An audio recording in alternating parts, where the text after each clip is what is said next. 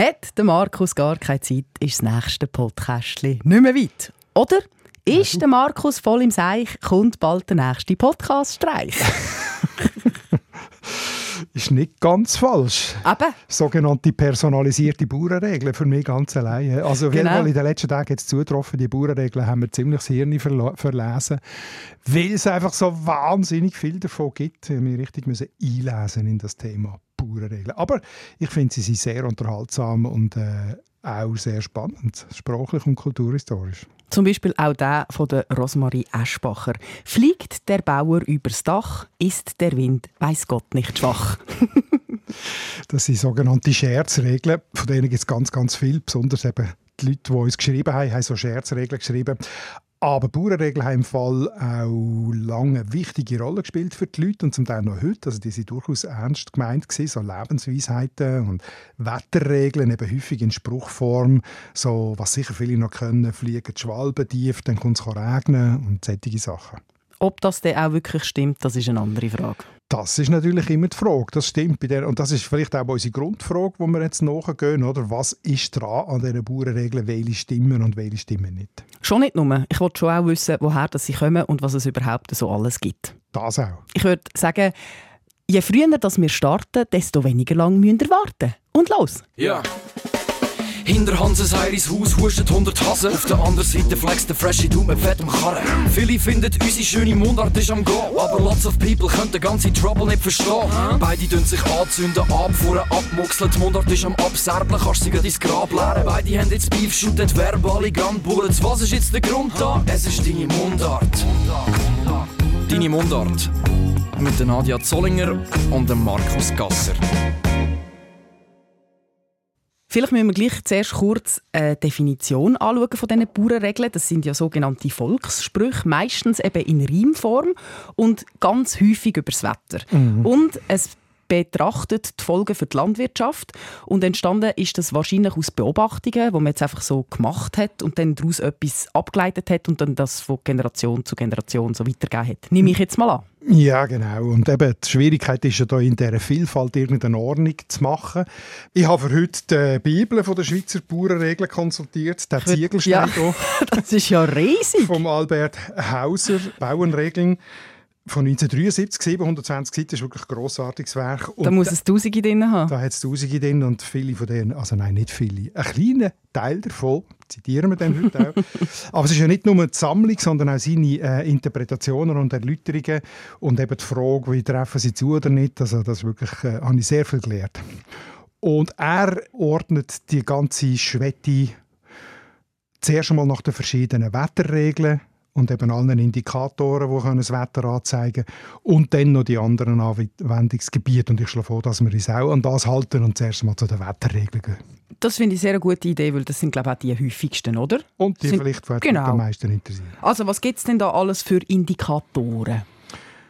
Als erstes muss man sicher nennen die Lostage, die sogenannten Lostage, weil von denen gibt es wirklich ganz, ganz viel. Das sind einzelne Tage, bestimmte Tage, wo das Wetter an diesen Tagen soll einen Einfluss haben auf einen anderen Tag oder auf einen anderen Zeitraum. Also ein Stichtag, Genau. wo man das Löschen zieht, ob gut oder schlecht. Ja, so, genau. Mhm. Sehr gut definiert. Also zum Beispiel die Neujahrsnacht hell und klar deutet auf ein reiches Jahr. Also erntetechnisch.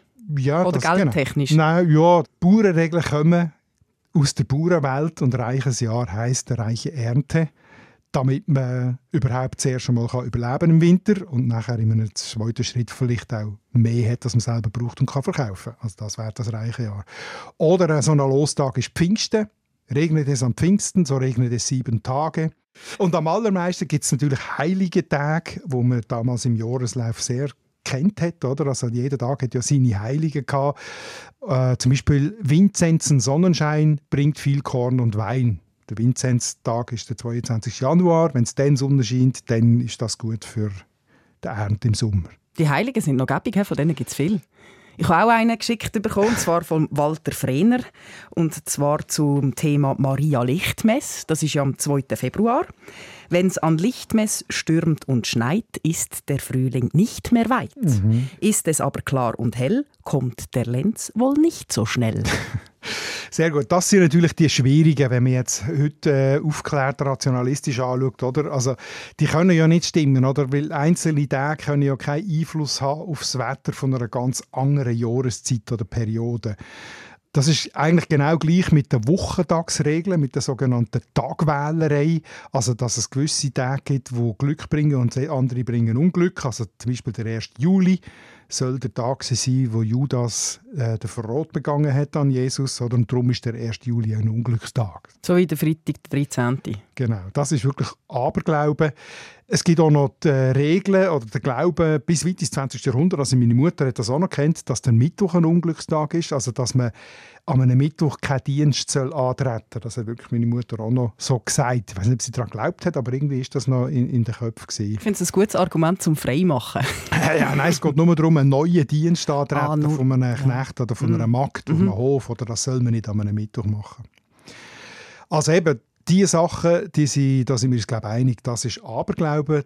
Das Zeug ist oft schon seit der Antike bekannt, so, äh, die, die Glücks- und Unglückstagssachen, und ist von den Kirchen eigentlich schon seit langem bekämpft worden, aber seit zehn. Seit zehn. Gibt es denn etwas, das mehr in Richtung Wahrheitsgehalt geht? Was gibt es denn sonst noch so?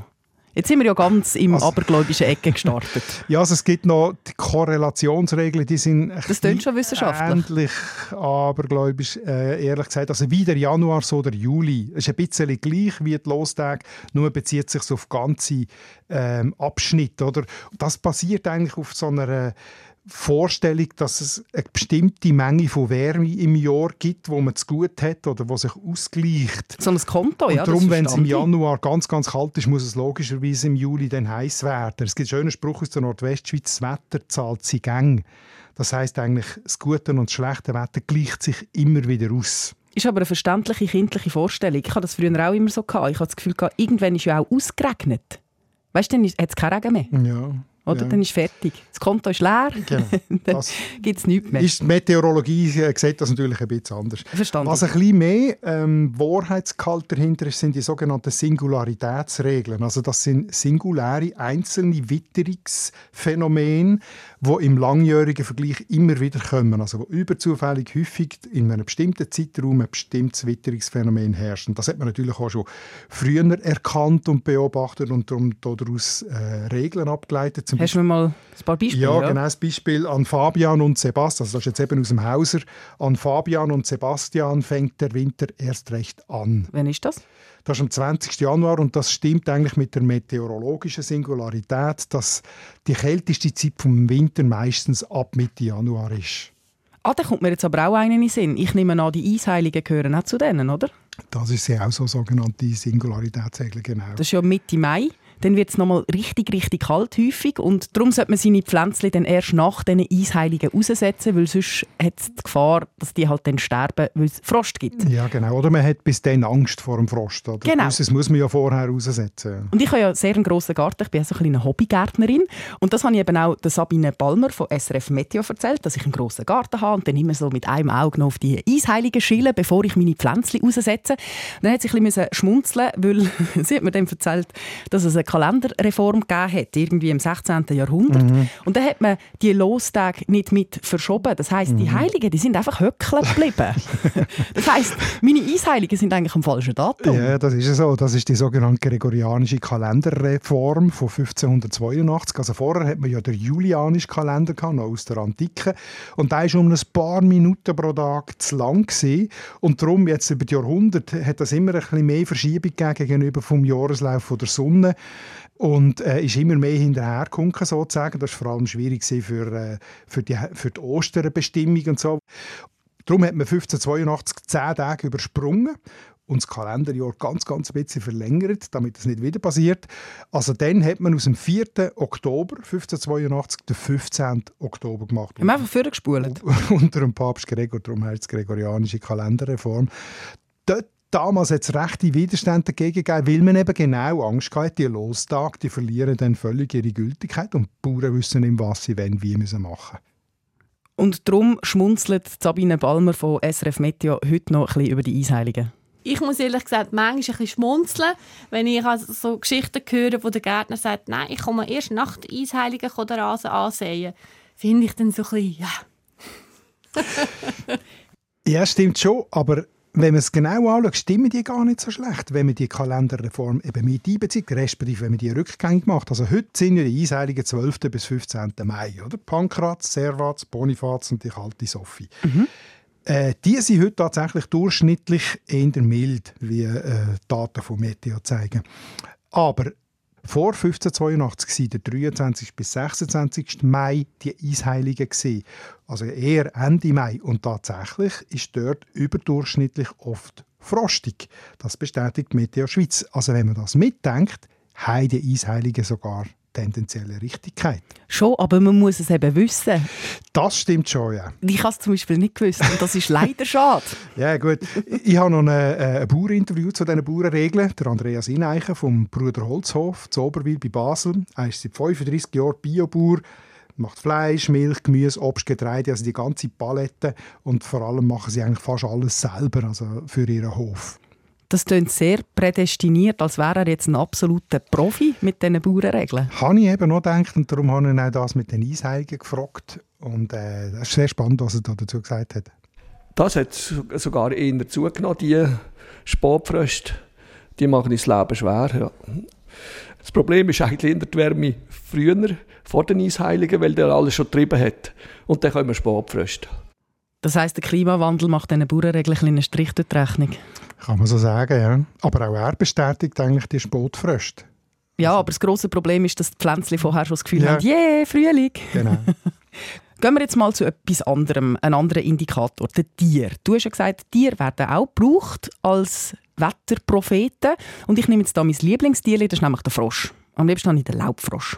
Und der ist ja sowieso auch bekannt als Wetterfrosch weil es irgendwie da den Zusammenhang gegeben hat mit den Insekten. Das heisst, wenn es trocken wird, dann gehen die Insekten höher, dann muss der Laubfrosch auch aufklettern und darum ist er irgendwie ein Wetterfrosch geworden. Das darum stimmt. zeigt er irgendwie Luftfeuchtigkeit genau. an oder Trockenheit. Oder Wissen so. wir jetzt genau. nicht so genau, mhm. aber es gibt ganz viele spannende Bauernregeln zum Frosch. Ich habe ein paar rausgeschrieben. Quakende Frösche im April noch Schnee und Regen folgen will. Gut, ich habe natürlich der äh, Hauser dazu auch konsultiert und er sagt, äh, wissenschaftliche Erkenntnis ist bei ihm immer, oder? Also er zitiert dann immer irgendwelche Studien und er sagt, dass das Quaken nicht mit dem Wetter zu tun hat, sondern einfach mit dem Fortpflanzungstrieb, also Bibel und so. Mm, gut, das sagst jetzt du. Ich habe gedacht, ich tue jetzt noch jemanden persönlich fragen, was sicher weiß. Und zwar habe ich ein Interview geführt mit einem Frosch und ich äh, sage dir jetzt einfach, was er dazu erzählt hat.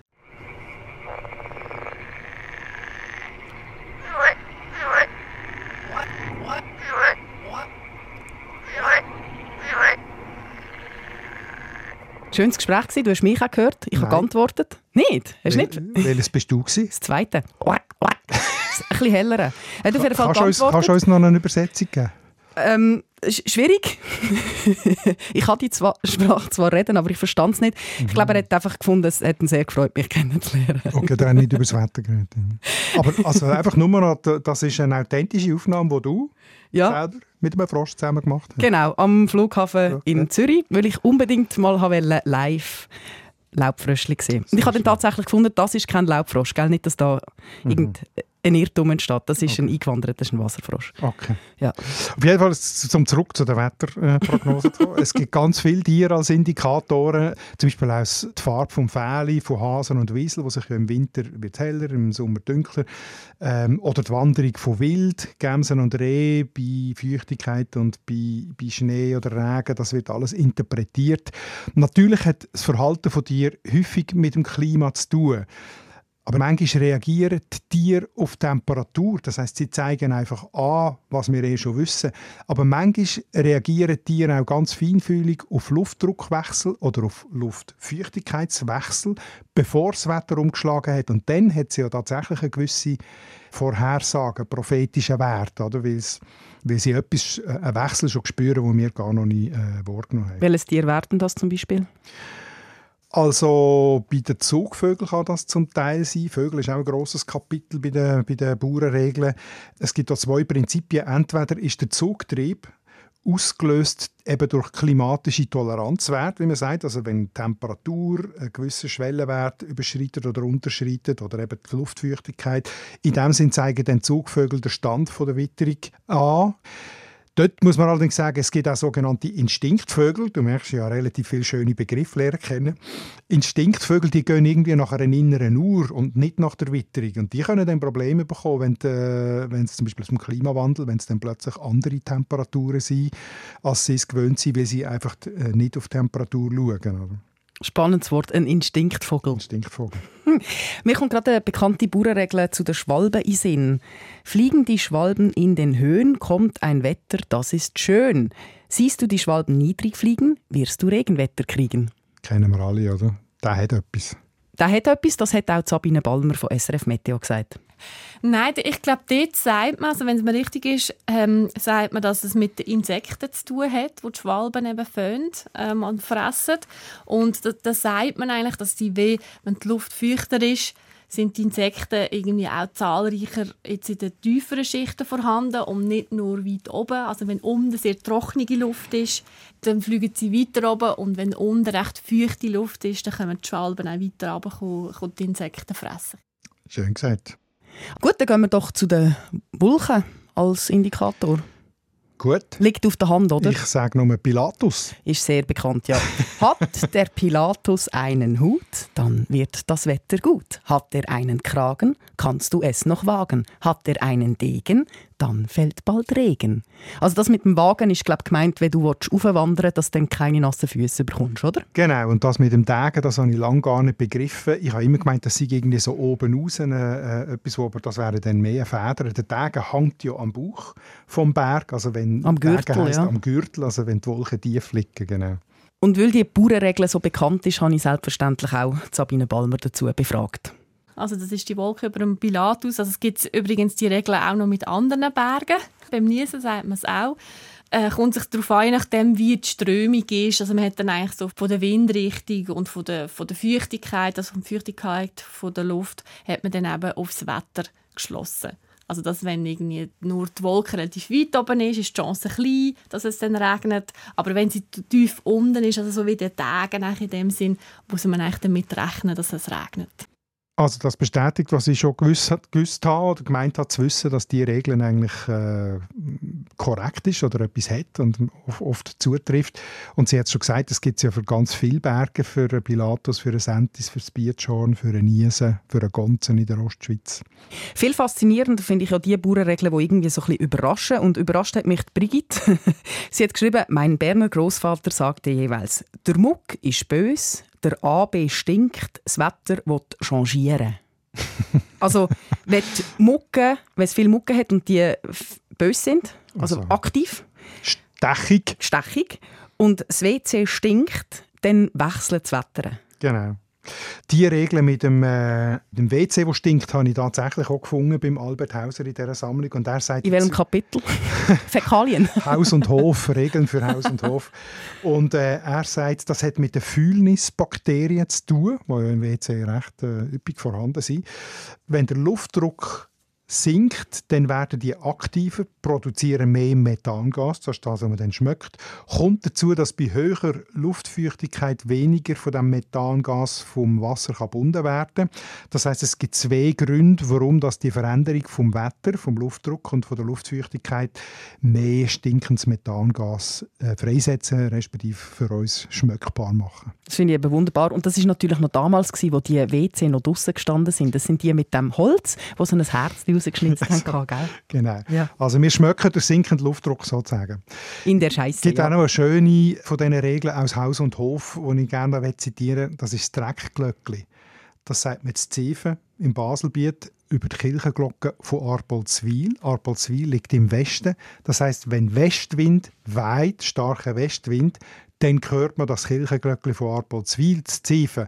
Und Westwind starker heisst ja häufig, dass es nachher kommt regnen Darum ist das Dreckglöckli. Das ist wunderschön. Deine Mundart. Jetzt gehen wir aber mal weg von diesen Wetterregeln. Was haben wir denn sonst noch, was wichtig ist? Ja, also ganz ein grosses Kapitel im Buch und ganz viele Regeln gibt es zum Mond. Mhm. Also die Mondkonstellation, die Mondphase, dass die einen Einfluss auf das Wetter haben und auf den Menschen. Also zum Beispiel, dass beim Mondwechsel gibt es einen Wetterwechsel, dass das eine Regelmäßigkeit soll haben oder äh, wenn es bei Vollmond gewittert, dann regnet es nachher ganz lang. Solche äh, Korrelationen vom Mond und vom Wetter. Aber ein direkter Zusammenhang von Mond und Meteorologie ist, ist widerlegt worden. Also natürlich hat der Mond unbestritten einen grossen Einfluss auf die Erde. Man weiß es ja von den, von den Gezeiten, oder, dass die mit dem Mond zu tun haben. Aber das Wetter ist viel zu komplex und zu vielfältig, also es hat viel zu viele Einflussfaktoren aufs Wetter, als dass der Mond wirklich als einzelnen Einflussfaktor ähm, bestimmt werden. Also man, ja nur, man sieht es ja nur schon daran, dass die Mondphase überall gleich ist in ganz Europa, aber das Wetter ist überall extrem, unter Umständen extrem anders. Oder? Noch weiter weg ist übrigens der Einfluss der Sternzeichen, jetzt meteorologisch betrachtet, also die Astrologie, also Tierkreiszeichen, oder? das sind die sogenannten Zeichenregeln. Die sind in diesen Bauernkalender, Volkskalender besonders äh, viel vertreten gesehen. Also zum Beispiel das Heu, wo man im Zeichen vom Skorpion Skorpion meint, fressen Tiere nicht gern. Mhm. Das ist einfach so, weil der Skorp man hat Angst vor dem Skorpion, oder? Also das so eine, Völlig klar, weil als Kuh weiss so ich das auch. Analogie ja. oder Schaf soll man im Zeichen vom Witter scheren. Das ist auch eine einfache Korrelation, oder? Zwischen weil die verwandt sind. Ja, genau. Voilà. Also das ist eine Art, dem sagt man Analogiezauber oder imitative Magie, also die Ähnlichkeit vom Zeichen und Symbol mit dem Tier oder irgendeinem irdischen Vorgang wird einfach zu der Realität. Da habe ich noch einen, dann bin ich fertig mit dem, ein sehr schönes Zwiebeln-Orakel. Man schneidet an der Weihnacht eine Zwiebel in zwei Teile, löst Schalen raus, Mhm. Zwölf. Jede Schale ist ein Monat. Und dann tut man Salz reinträufeln mhm. und das zieht dann Wasser. Mhm. Und je nach der Menge Wasser, wo so eine Schale zieht, ähm, gibt es mehr oder weniger Regen in diesem Monat. Voilà. Und da Fokus, werden wir jetzt. Fokus. Ja, wir sind sehr nach jetzt bei den Scherzregeln. Ich würde sagen, wir wechseln gerade nahtlos zu den Scherzregeln, weil die sind etwa ähnlich aussagekräftig. Wir haben eine wunderbare Nachricht vom Pesche bekommen. Hallo zusammen, das ist der Beste von Bern. Ich habe eine pure Regel, die immer stimmt. Ist der Horner hell und klar, so ist auch der Februar. Das ist sehr schön, oder? Weil der Horner ist der Hornung und das ist der Februar. Und das ist häufig bei den Scherzregeln so, oder dass sie etwas erklären, wo eh klar ist oder wo so wie sich in den Schwanz beißt oder wo, wo sich selber erklärt. Also, das heißt ja eigentlich, wenn der Februar schön ist, ist der Februar schön. Und das stimmt. Und das stimmt, in jedem Fall. Aber es macht sich natürlich lustig über die Art von Bauernregeln. Ich habe noch einen, der ein bisschen mehr Prognosen ist, und zwar aus der Normandie. Äh, in der Normandie haben wir eine Sage. Es regnet viel und oft. Und äh, die Normannen äh, sagen es so, wenn es nicht regnet, dann bedeutet das, dass es bald regnen wird. Also wenn es nicht regnet... Dann kommt es bald schiffen. Wer war das? Gewesen? Die Michelle aus der Normandie. Ist eine Freundin von dir? Nein, sie macht eine Reiseleitung in der Normandie und meine Eltern sind gerade äh, in den Ferien und dann hat sie das erzählt und weil sie so gut zu unserem Thema passt, habe ich sie gebeten, ob sie mir das aufnehmen kann. So gut. ich habe gefunden, ein bisschen international, weißt Ja, ja, nein, das ist super. Es gibt auch Scherzregeln in der Normandie, haben wir da damit gelernt. Jetzt gibt es aber ganz ein berühmtes Vorbild von diesen Scherzbauernregeln und das müssen wir, glaube ich, ganz kurz reinhören. Bauernregler. Mit Musik. Im Januar, im Januar ist alles tief und starr. Im Februar, im Februar ist immer noch alles tief und starr. Im März, im März, da geht mit dem Jahr vorwärts und so weiter. Und das ist immer noch grossartig. Emil, also da merkt man, klar, ja. es, genau, es geht häufig um einen Spruchwitz und um einen Reim äh, und natürlich darum, sich über die Weisheiten lustig zu machen. Also einer der berühmtesten, der sich darüber lustig macht, ist «Kräht der Hahn auf dem Mist, so ändert das Wetter oder es bleibt, wie es ist». Das ist ein guter Spruch und zeigt eigentlich, man kann es einfach nicht genau sagen. Ja, es kann so kommen oder so. Der Ando hat auch noch einen schönen geschickt.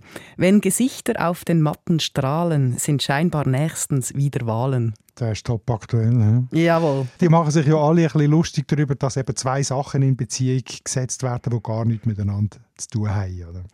Jetzt sind wir ja so ein bisschen in der Scherzecke abgerutscht, aber es gibt ja auch ganz viele Bauernregeln, die wirklich ernst gemeint sind und viele sind sehr alt. Aber von wo kommen sie denn eigentlich und wie sind die entstanden und wie hat man sie überliefert?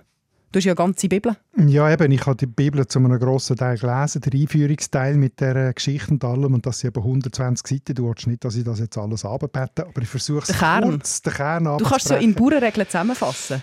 Interessant ist, dass es viele Bauernregeln oder so Wetterregeln gibt in ganz Europa gleich oder ähnlich. Das hat damit zu tun, dass sie schon auf die Antike zurückgehen, also schon im Latinischen überliefert sind und dann in die verschiedenen Volkssprachen auch übersetzt worden sind. Also eigentlich gibt es schon seit wir schriftliche Überlieferung haben, also seit den ältesten Schriften im Orient und in Ägypten gibt es Beobachtungen zum Wetter und Regelhaftigkeiten, wo man abgeleitet hat. Wetterkunde hat es auch schon bei den Israeliten im Alten Testament gegeben. Zum Beispiel eben Gutes Wetter ist der Lohn von Gott für die Treue zu Gott. Also das ist so eine Korrelationsregel, oder? Auch bei den Griechen ist äh, das Wetter von den Göttern gelenkt gewesen. und dort findet man schon Regeln, wo wir auch heute noch, wo wir schon darüber geredet haben, also dass ein bestimmter Berg, wenn da im Nebel ist, dass es nachher Regen gibt oder wenn die Schwalben tief fliegen, dass es dann Regen gibt. Also das ist offensichtlich etwas aus der Beobachtung, wo man schon vor 2000, 3000 Jahren gemacht hat. Ähm, auch die Lostage hat man schon in der Antike kennt, also dass bestimmte Tage für das Wetter von später verantwortlich sind. Es gibt eine große Sammlung von Wetterregeln im 4. Jahrhundert, also noch in der Spätantike, wo schon Tiere und Pflanzen als Wetterpropheten drin sind, Wind und Wolken, die deutet werden, Sonne, Mond und Sterne, die interpretiert werden und so weiter. Also das ist alles schon sehr, sehr lang da. Jetzt, wie ist das zu uns gekommen? Unsere heutige Tradition basiert vor allem auf drei Wurzeln, auf den Kalender, auf der Pratik und auf den Hausväter. Das sind drei Arten von Schriften. Und dort drin hat es häufig zusammengefasstes Wissen, das eben aus der, aus der Antike übernommen und übersetzt worden sind, aber zum Teil mit Neuem angereichert und so weiter. Wie muss ich mir denn das, den Pratik und die Hausväter vorstellen? Also Kalender sind zuerst einmal äh, einfach so Kerbholzstäbe gewesen, die Urform, wo die Monate und Tage drin waren und mit Zeichen die Sonntage markiert und gewisse Sachen, die man wenn soll machen, nicht geschrieben, weil man von Analphabeten ausgegangen ist. Also es ist wirklich so ein Zeichen. Also hat man so ein Blümchen reingeschnitzt und das hat geheißen, jetzt zählen? Ich weiß nicht, aber so. Wahrscheinlich. Ich habe keinen gesehen, aber irgendwie so können es sein, genau. Der nächste Schritt sind dann die Pratik, also die Praktik die Bauernpraktik, das war die Pratik. Das war dann schon ein Kalender zum Lesen, wo drin gestanden ist, eben, was man machen muss. Aus denen heraus sind auch die Volkskalender, die man heute noch hat, die Bauernkalender, äh, der Freiämterbot und äh, der Hinkendibot und alle die, die dann also zu Unterhaltungskalender geworden sind mit Text drin. Aber die haben heute noch wirklich als erstes den Monatskalender mit allen wichtigen Mondphasen drin und äh, so Angaben, die die Bauern könnten brauchen, wenn sie sie dann brauchen Und das Dritte sind die Hausväter, das sind so Agrarschriftsteller aus dem 17. und 18. Jahrhundert, das war so aufklärerisch, was muss der Bauer machen, damit es ihm möglichst gut geht und äh, damit es möglichst ertragreich hat und so. Das sind so gelehrte Schriften gewesen. Auch die haben sehr viel so tradi traditionelles, tradiertes Wissen drin gehabt. Hätten das Bauern überhaupt können lesen damals? Ja, also man muss davon ausgehen, dass viele schon haben können lesen oder dass Einzelne haben können lesen und es dann für andere vorgelesen haben. Also einmal mindestens die Kalender. Bei diesen Hausvätern geht man davon aus, dass die nicht so richtig die Bauern erreicht haben, aber die Kalender schon. Und warum gibt es denn so viel von diesen Bauernregeln?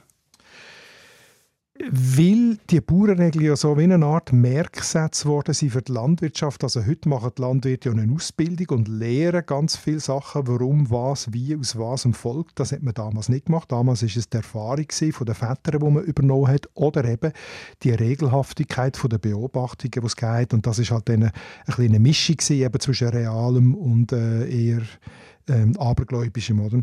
Und zweitens, die Menge zeigt auch die große Abhängigkeit jetzt bei den Wetterregeln vom Wetter. Oder? Also, dass der Ertrag ja immer vom Wetter abhängt.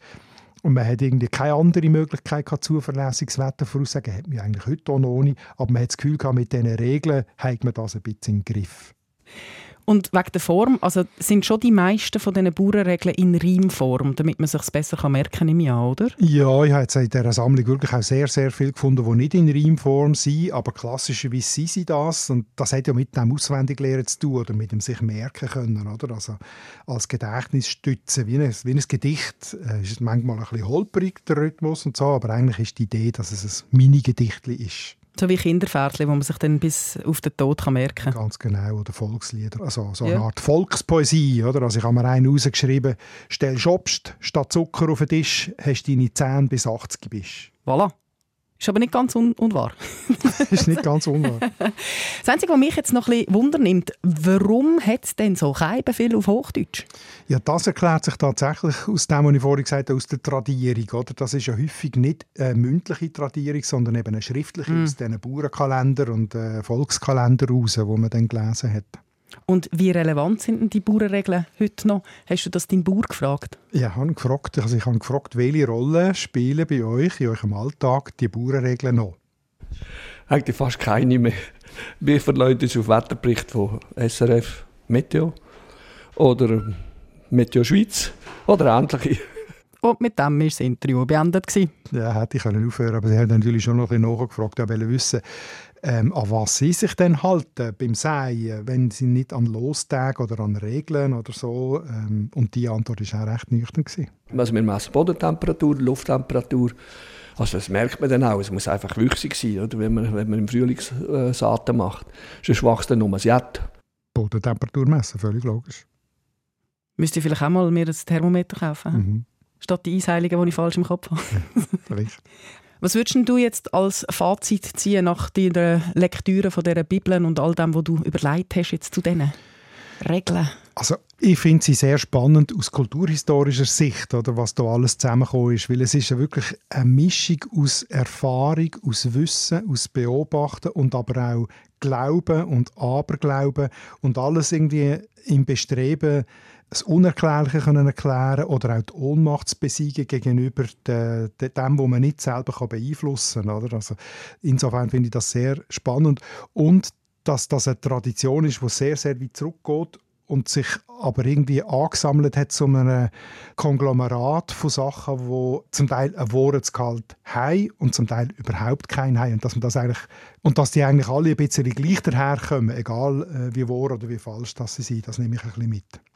Ich finde es grundsätzlich immer sehr schön, wenn man die Natur beobachtet und nicht einfach stupid in eine App hineinschaut und einfach alles glaubt, was auf dem Bildschirm erscheint. Und wenn man dann aus dem heraus nachher so wunderschöne Reimversli gießt, dann bin ich natürlich total am Start. da bin ich auch bei dir, ja. Eben, zum Beispiel so eins. Frohs ich allein den ganzen Teller säß auf dem WC ich viel schneller. Das ist Naturbeobachtung. Ja.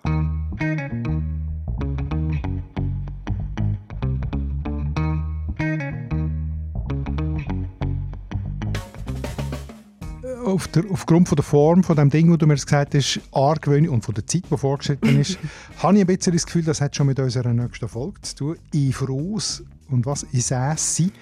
Ja, Säs oder Säsi oder äh, oder Sösi oder Süsti. Geht es um Konjunktiv? Voilà, es geht extrem um den Konjunktiv. Was, was ist denn jetzt richtig? Sitzti oder Säsi? Da gibt es eben immer verschiedene Formen, die richtig sind. Süssi nicht, hä?